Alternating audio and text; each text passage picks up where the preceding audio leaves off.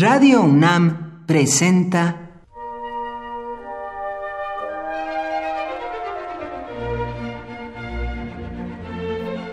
Cuaderno de los Espíritus y de las Pinturas por Otto Cázares.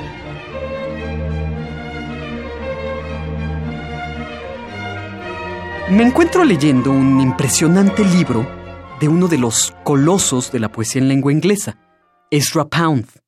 Pero no me encuentro leyendo sus poesías, sus cantos, sus personae, ni otros. Me encuentro leyendo su impresionante Guía de la Cultura, cultura escrita con K, que es más bien un manual, un vademecum de 2500 años de cultura oriental y occidental, vista a través de la mirada personalísima de Ezra Pound llego a un lugar donde el poeta dice que muchos eruditos escriben dominados por el terror porque están obligados a sostener una pretensión de omnisciencia, es decir, están obligados a sostener la pretensión de saberlo todo acerca de su tema. Llego a este punto de la lectura, levanto los ojos de mi libro y paseo la mirada por mi pequeña pero muy digna biblioteca. No, no creo sentir el terror por tener que pretender o simular omnisciencia. Hay montones de libros apilados aquí y allá que todavía no he leído, deudas de lector que he ido contrayendo con el tiempo. Ahí está el imponente mamotreto Los demonios de Jaimito von Doderer, un regalo de cumpleaños al que no he podido, por más que he querido, hincarle el diente. Cada vez que paso frente al estante donde reposan los demonios, algo me duele en el Tribunal de la Conciencia Lectora. La tetralogía de José y sus hermanos de Thomas Mann también contribuye a arrojar cargos a mi conciencia.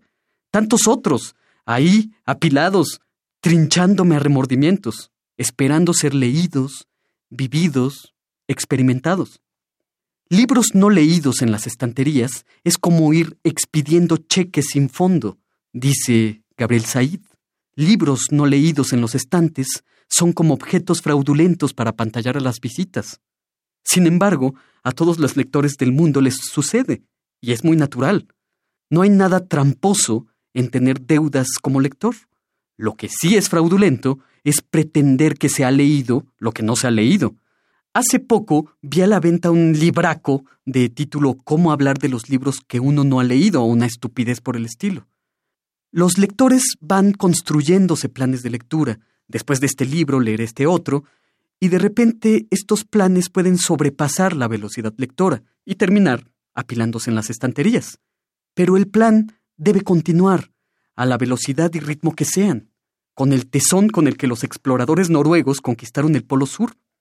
Y es que hay tanto que leer, tantos títulos, tantas novedades, que lo único que debe guiarnos es la selección de lo que queremos leer, la prioridad y el descarte.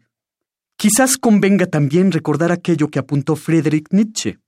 Que quede dicho de una vez por todas. Hay muchas cosas que no quiero saber.